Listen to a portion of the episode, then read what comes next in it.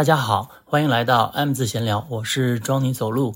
嗯，这一期呢，我的标题是冷门女歌手，但是其实我觉得，毕竟咱们这个简中语言环境呢，第一大特点就是挑剔，所以说冷门各自的这个标准不一样，所以我可能我的冷门未必是你的冷门。咱们华语音乐有非常好的黄金时代，那个时候大家都非常的蓬勃发展，然后很多很多好歌，我觉得以此为。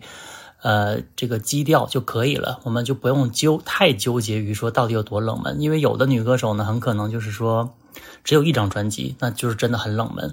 然后有的女歌手呢，可能在当时非常出名，后期被提起的次数会比较少之类的。反正林林总总总吧，我自己的一个判断的结局呢，就是说歌好，咱们就给它挑进来。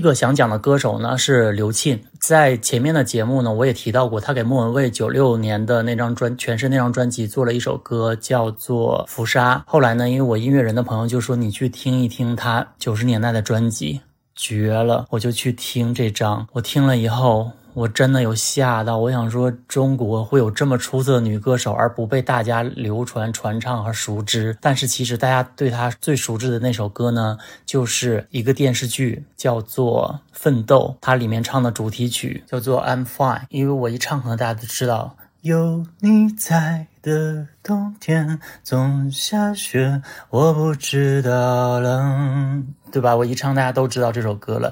来自于二零零七年，它其实它最让我觉得很牛逼的一张专辑呢，来自一九九八年，它的第一张专辑叫做《青睐》，它里面有几首歌，我就是会惊讶于，就是说，当然九十年代很很流行 R&B 的东西嘛。但是他把旋律写的非常的上天入地，可以这这么这么形容，就是你不会想到下一句会是这么唱，因为很多 R&B 的歌嘛以流畅为主，特别是我们那个时候为了让你学会啊，在 KTV 传唱，就是那个旋律，我还记得有那个谁吐槽过，就是说旋律是呃有一个制式的，就是你只要在那个范围内写，总之呢就是说可以写出让你很容易学会的歌，而他就是没有遵循这个特点，反而还会很流畅，让。你觉得就是说很有艺术气息。我们详细的听那个时代的专辑以后呢，很多人都是走的这个风格，而把这个风格走得很出挑、走得很另辟蹊径的这种感觉的人呢，却很少。而我觉得刘沁绝对是当之无愧的首选的一个人，特别是他唱的也很好。然后我看到一些八卦是说，他其实个人没有很想走幕前。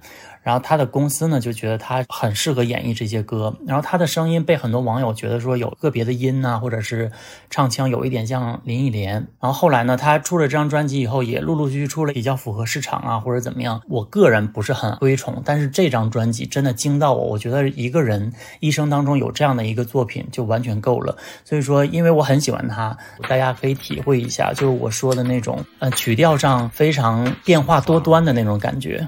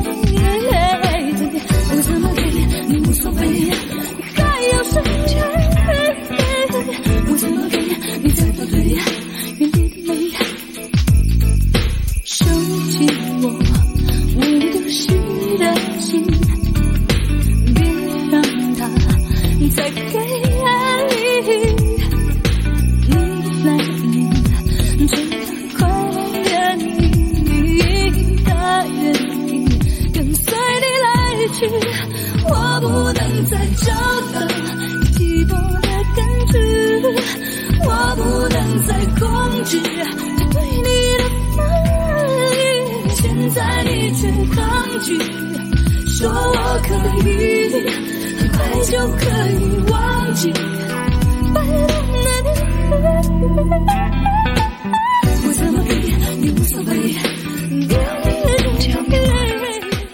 当然，现在听来呢，可能会有一些像小 S 在节目里经常用的呃那种音，但就是在里面，因为当时就是确实是有这个大的流行环境在里面，R&B 的东西呢，确实。标志性的东西很多，请大家可以去把这张《青睐》这张专辑找出来听一下。那么下面我要讲的这个呢，其实本来在讲王菲那期那期我是要讲的，叫希利娜依这个名字，我不知道大家认不认识。但是其实如果我说一首歌，大家绝对听过，就是她唱的《这次是我不记得的离开》。归去来就是那个叫什么呃《神雕侠侣》的那个主题曲嘛。它的制作团队是比如说张亚东、栾树。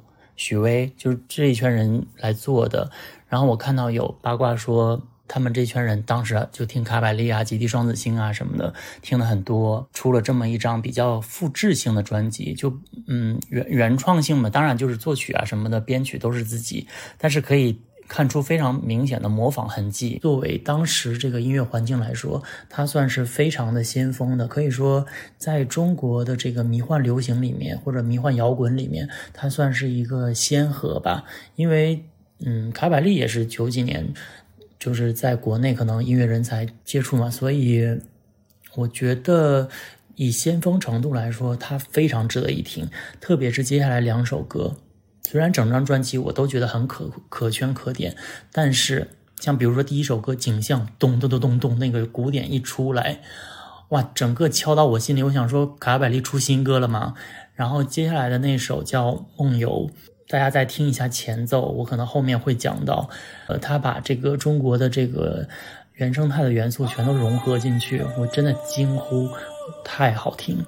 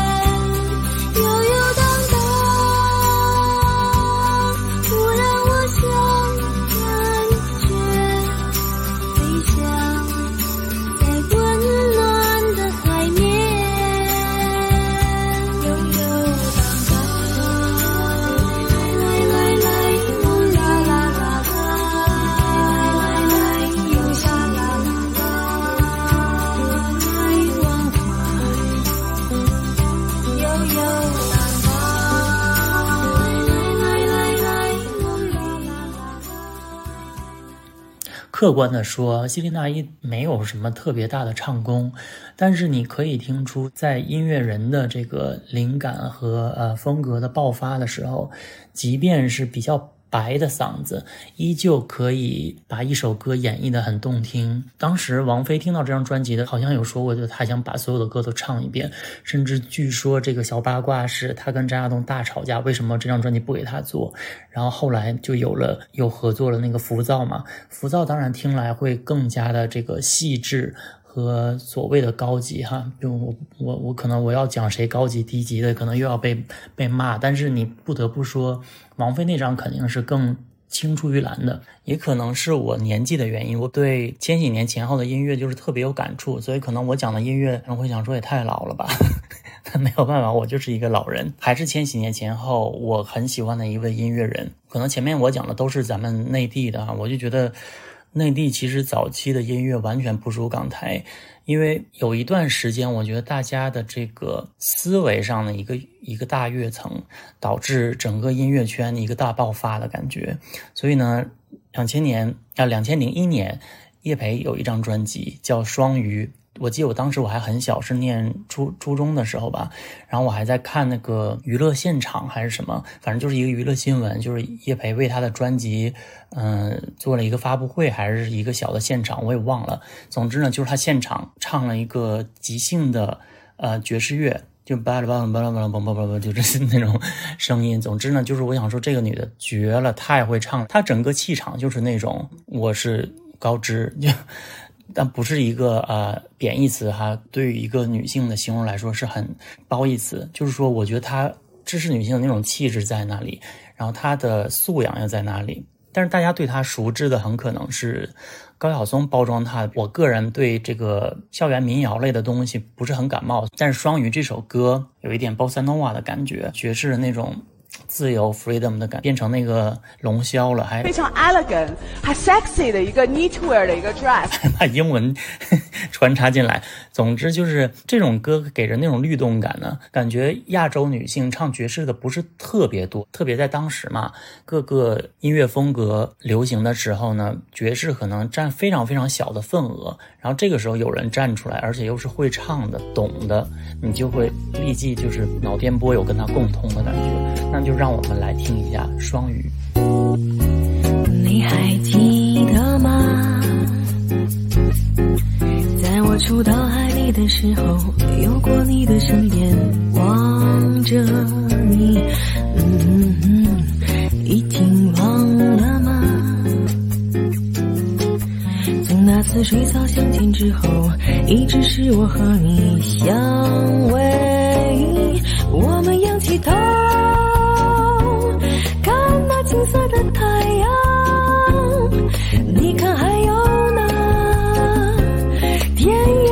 清香的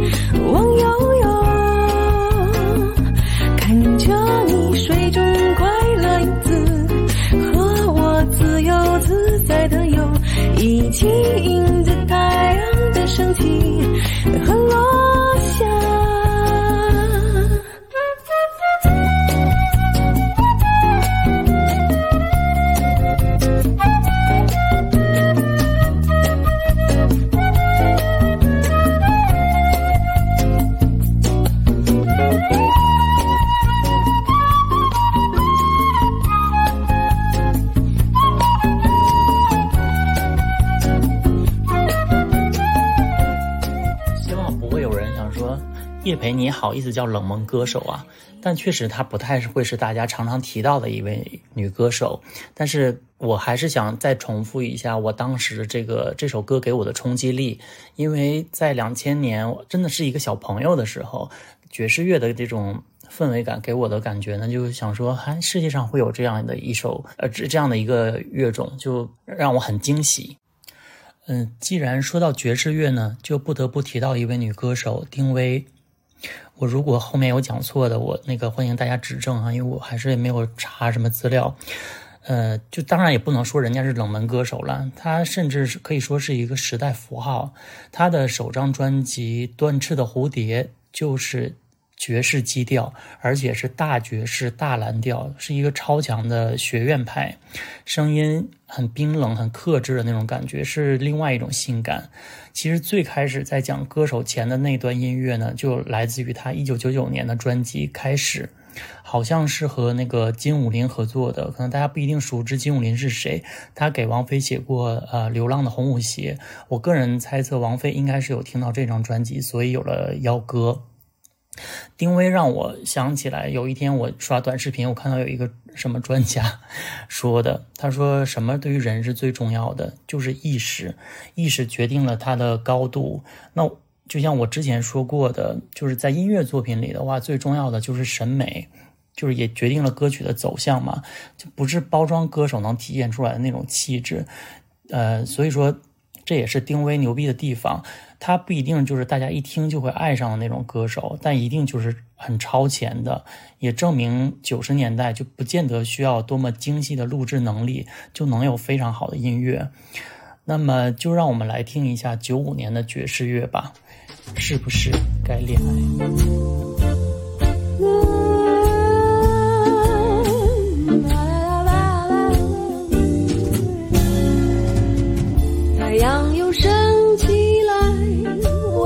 真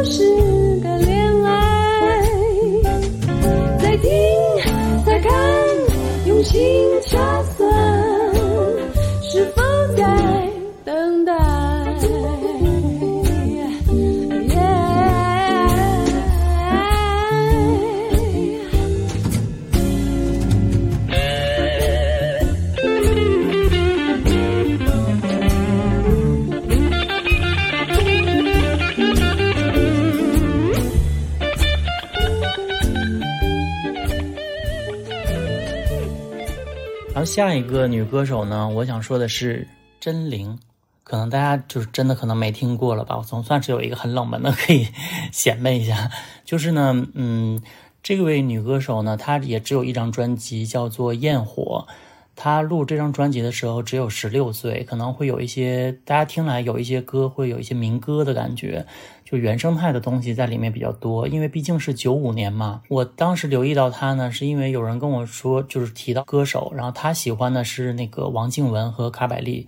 你要知道，他这个年纪的人，然后又是在那个年代，人家可能比我们要走在前面的多得多。也可以听到，就是《焰火》这张专辑里同名的这首歌。也非常的怎么说呢，就是很叛逆。我不想有太多我个人的感受在里面。然后如果感兴趣，可以找来听一听。那我就给大家放一首《焰火》。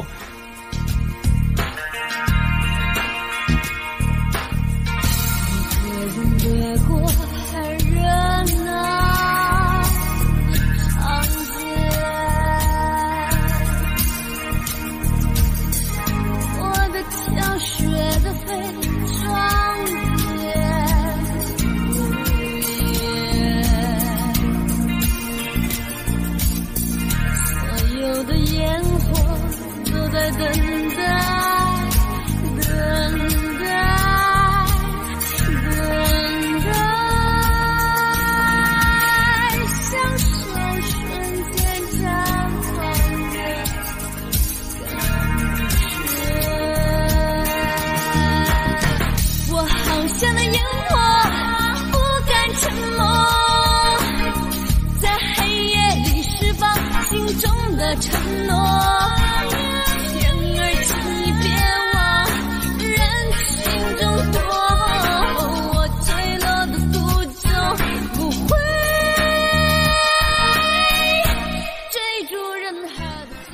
那么下一个我要讲的歌手呢我其实有一点点小压力因为我觉得他不算是一个很冷门的歌手他甚至在九十年代是非常当红的。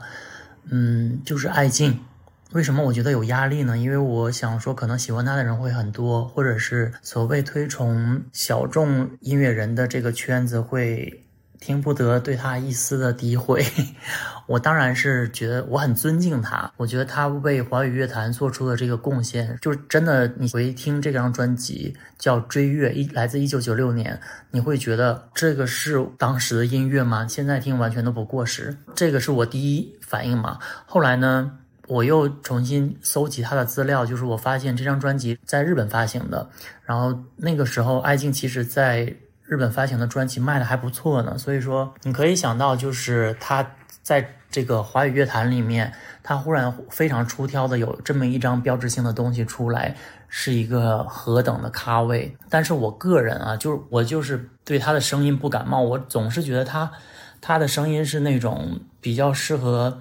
八九十年代歌舞厅去唱那个比较宏伟的这个 那种歌的感觉，就是有点土。追月这张专辑，这个黑猫白猫这首歌好像是评论最多的，很多人就是说说编曲牛逼，黑人的这个东西在里面，黑人音乐的东西啊，还有就是整他虽然唱腔土，但是融合在里面非常的这个协调。无法睡得好，因为越来越多的耗子只日不见猫，不见命运养了一只老猫，可它不准耗子的爱睡觉，好久好久没有睡个好觉，因为现在的耗子的不怕猫，也许我觉得老鼠和猫的交易，谁又管得着？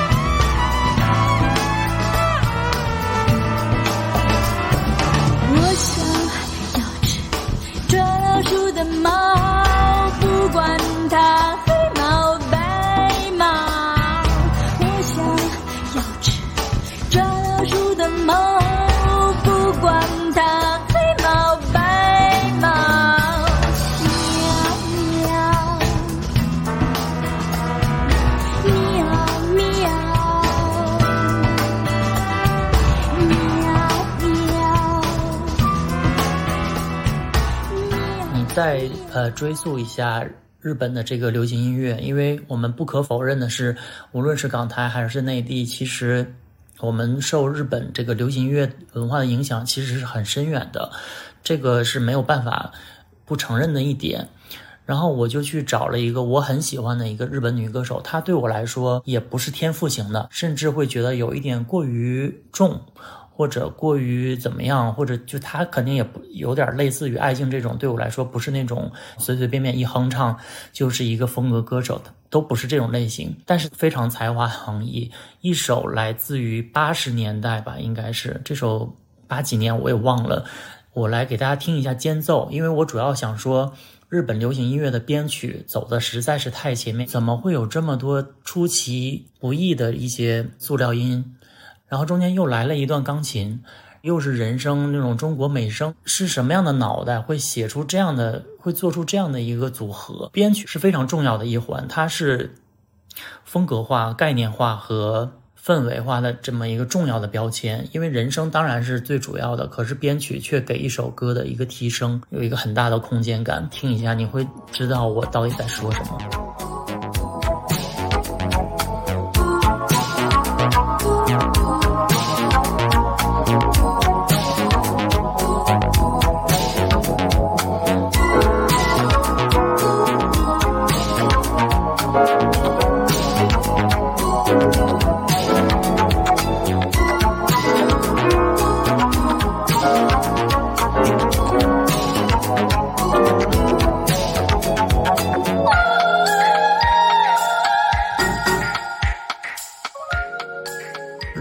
放进来呢？一个是做一个小小的对比，另外一个就是我想评价一下。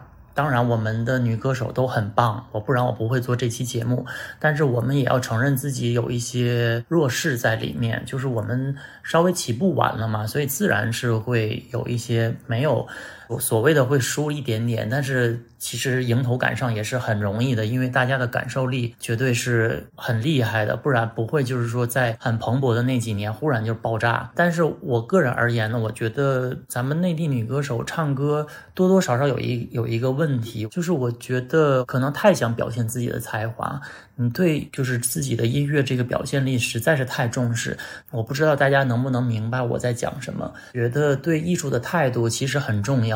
当你想表现，仅怕别人不知道你的这个才华的时候，就差了一层。音乐如果想更上一层楼呢，就是真的要有那种四两拨千斤的感觉，这个真的挺难的。继续往下讲别的吧，不然说的越多越会让人觉得有爹味。装什么大明白呀你？那你写呀，我只是作为听众的一个表达哈。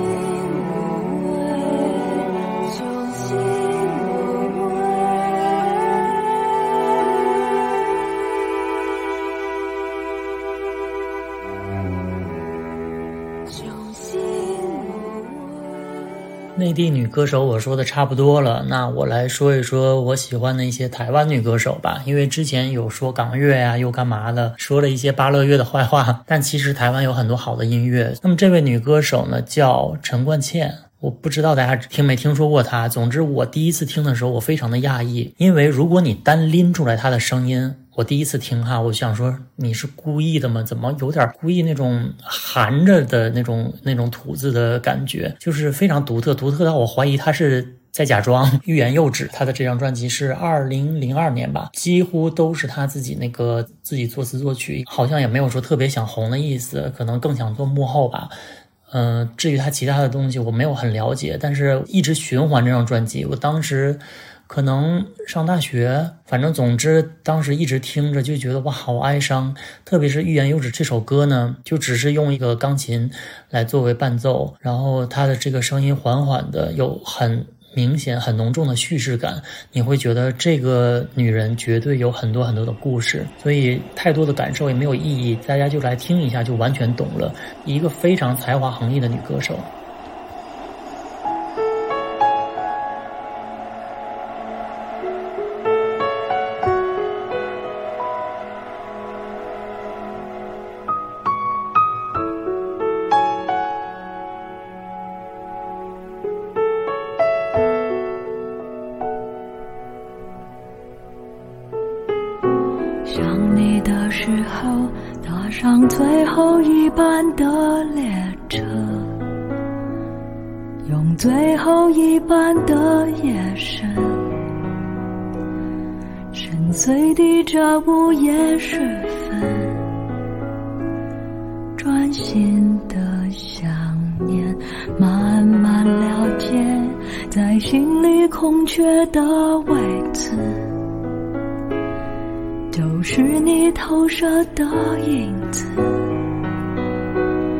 换了谁，谁也不。是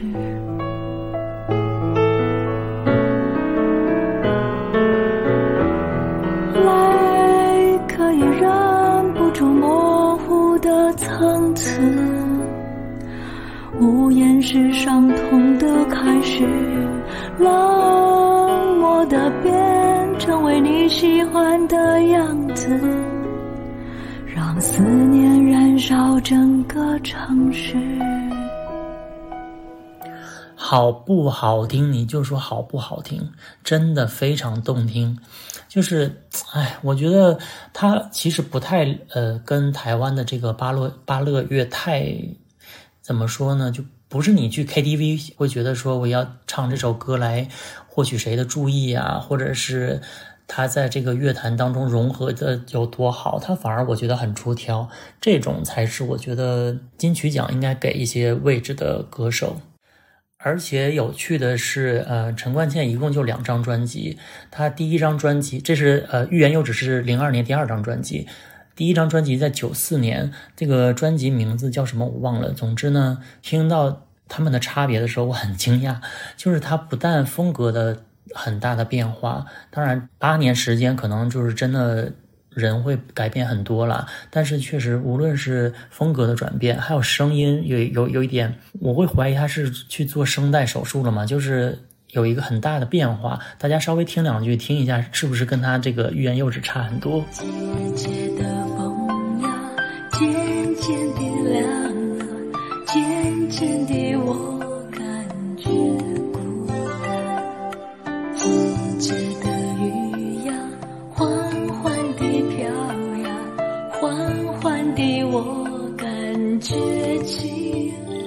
下一位呢？我觉得应该很多人知道他，他其实不算冷门。像我微博发了以后，也有人跟我说他算半冷门吧。就嗯，有有那么几张专辑，后来就没有再出了，也是给别人写歌写的比较多，叫做汪佩蓉。两千零五年出的专辑叫《只要你快乐》。其实我要放的这首歌呢，我记得很多年前耳帝曾经推荐过。简而言之，就是说他的歌非常非常难唱。嗯，只要你快乐，其实算是小有名气吧。只要你快乐，真的只要你快乐。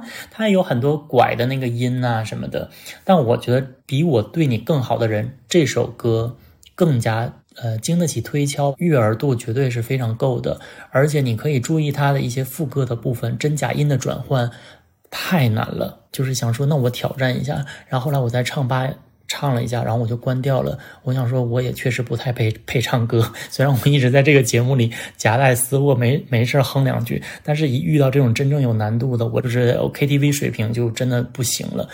嗯，大家来听一下，没准儿就是有能人去学一下，可能会唱得很好。先听这首他的《比我对你更好的人》。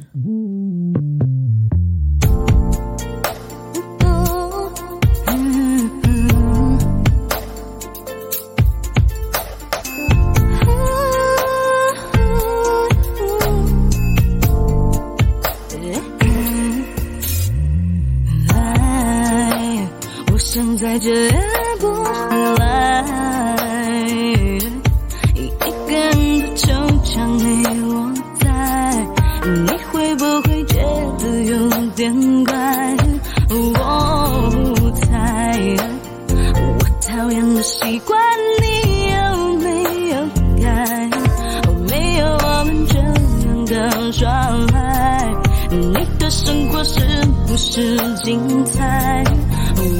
想，两情不能没有直达，心神不能挥发失恋爱情不能失去平衡点，所有的背叛可能只是一个爆发点，在瞬间没想起双人间，怎么找得到比我对你更好的人？怎么在开始信任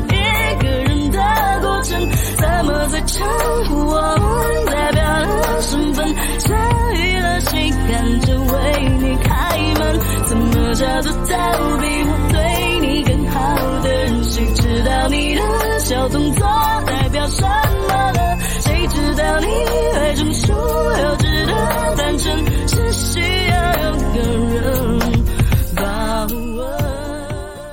我每一首歌完以后，老老问大家好不好听，可能听众想说不要再废话了好吗？好不好听？我刚才已经感受过了，请你把嘴闭上。嗯、那么让我们稍微休息一下。讲完两位歌手呢，我们来稍微玩一下，听几个呃，我说的就是不不同的歌的前奏或者什么，就是你可以听到很多，当然不是完全一致，但是会有一些关联，觉得蛮好玩的。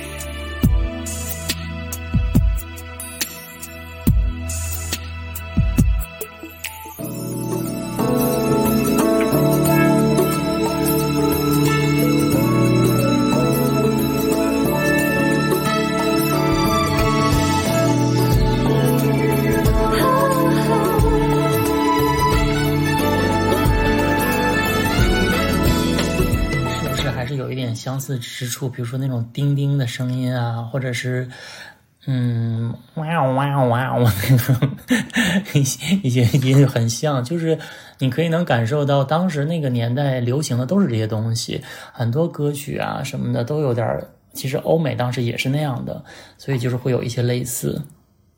那么接下来呢，我要讲的这位歌手也是来自台湾。嗯，其实我对他也不是很熟悉，我只是有一天我没事就闲着翻音乐，忽然翻到了那个豆瓣推荐，然后我就点进了这张二零零五年的专辑，叫《Invisible》。嗯，这个歌手叫叶舒音。这张专辑呢是有一些呃电子迷幻的这种感觉。然后我要推荐的这首歌叫《消失》。其实这首歌当时如果我当时听的话，我可能感受力会更多一些，会觉得哇好时髦。但你现在听来的话，我多多少少会觉得呃编曲上会有点像那个你在 lunch bar 会听到的一些呃背景那种，你可能喝酒的时候会想起来的一些古典。但是依旧不影响它是一个很干净，呃，很利落的一个一首歌，而且我觉得这都已经赢了现在很多音乐的一些人了。就是大家有没有发现，现在的音乐可能做的非常复杂，然后编曲非常繁复，但没有给你留下什么印象。这首歌呢，呃，我觉得大家可以听一下，在副歌部分。会在那种细碎的这种节拍里面，忽然会窜出来一些背景的呃女女生的和音，很好听，非常好听。所以我觉得他是一个很不得不可多得的歌手。然后当时的这个宣传文案，我特意查了一下，还有说什么有王菲的韵味什么的，但其实我觉得不像王菲，她的嗯。呃，质感还有整个的这个传达出来的这种呃氛围呢，我觉得是挺迷幻的，然后比较飘飘渺渺那种感觉。但是他的声音，我总觉得唱这种类型的歌呢，就像我前面讲的希利娜依，她她是白嗓嘛，就我我不是讲唱功哈，就是你看没有唱功也可以是一首很迷幻的作品，像希利娜依一样。但是我总觉得如果更完美一点，嗯，是老天爷赏饭吃的那那种声音。我觉得可能会更好，所以我我乍一听那个叶舒音的声音呢，有点像那个唱《最浪漫的事》的 赵咏华，但不影响他的这个音乐作品是很有才华，然后也很好听的。大家先来听一下，然后我再放一下这个赵咏华，大家对比一下这个声音。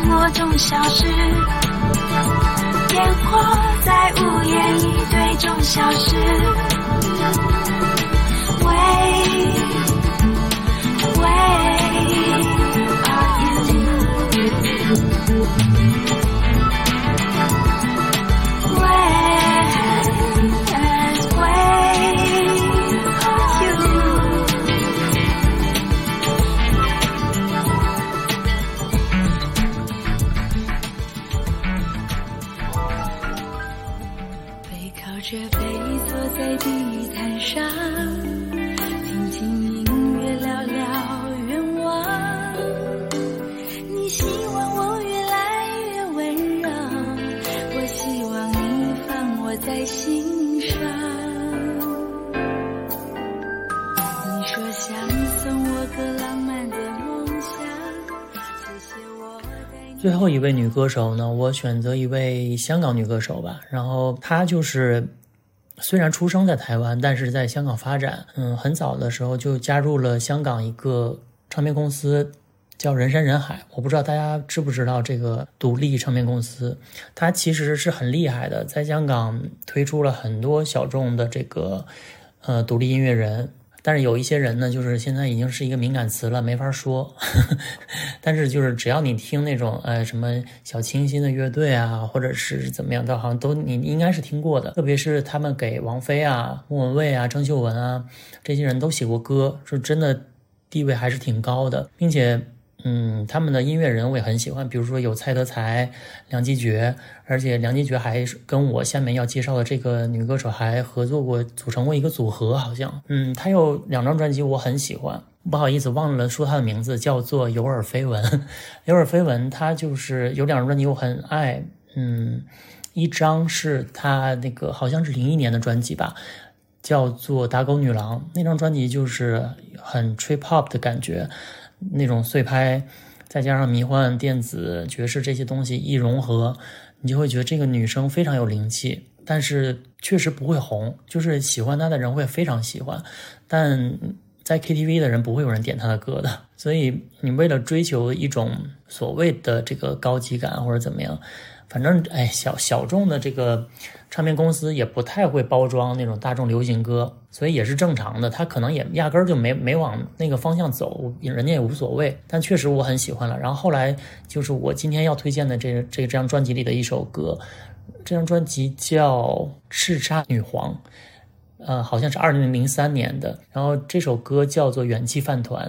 呃，一上来的这个爵士这种碎拍一出来，我就立即爱上，都不用他唱，我就知道好歌。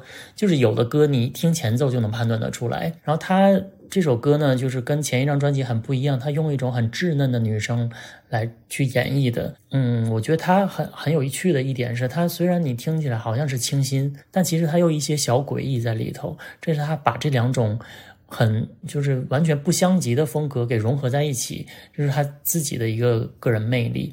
而且我一开始听的时候，我觉得哎，是不是有一点像那个我很喜欢的一位女歌手叫许哲佩？就是许哲佩也是那种甜声来唱，加入爵士的这个声音。但是她是呃和尤尔菲文不同的，就在于在这个诡异上。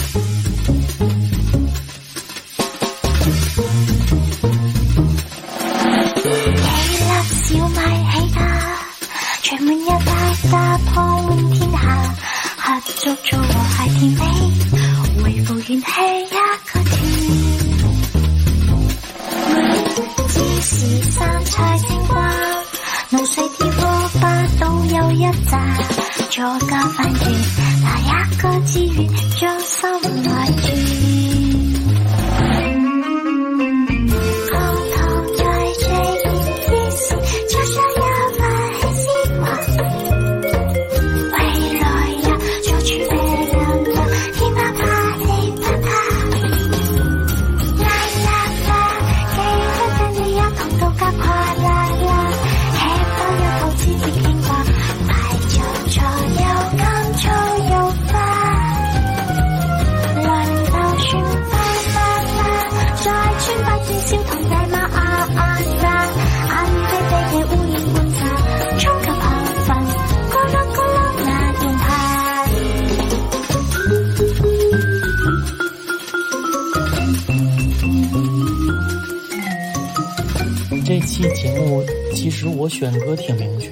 基本上没有摇摆不定的选择。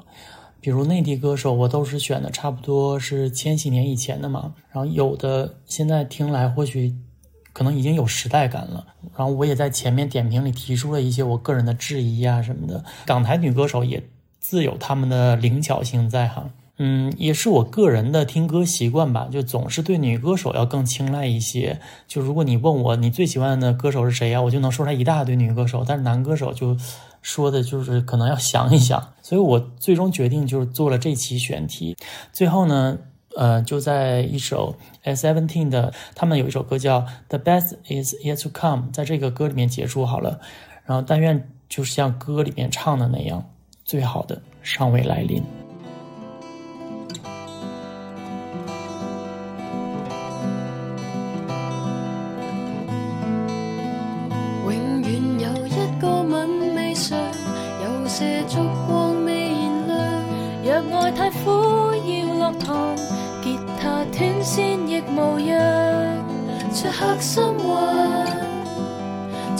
Someone, the best is yet to come. 若要錯失永不能收，得到也不代表長久。假使快樂有盡頭，痛苦也未會不朽。寂寞半點，假如不能承受，這生命注定過得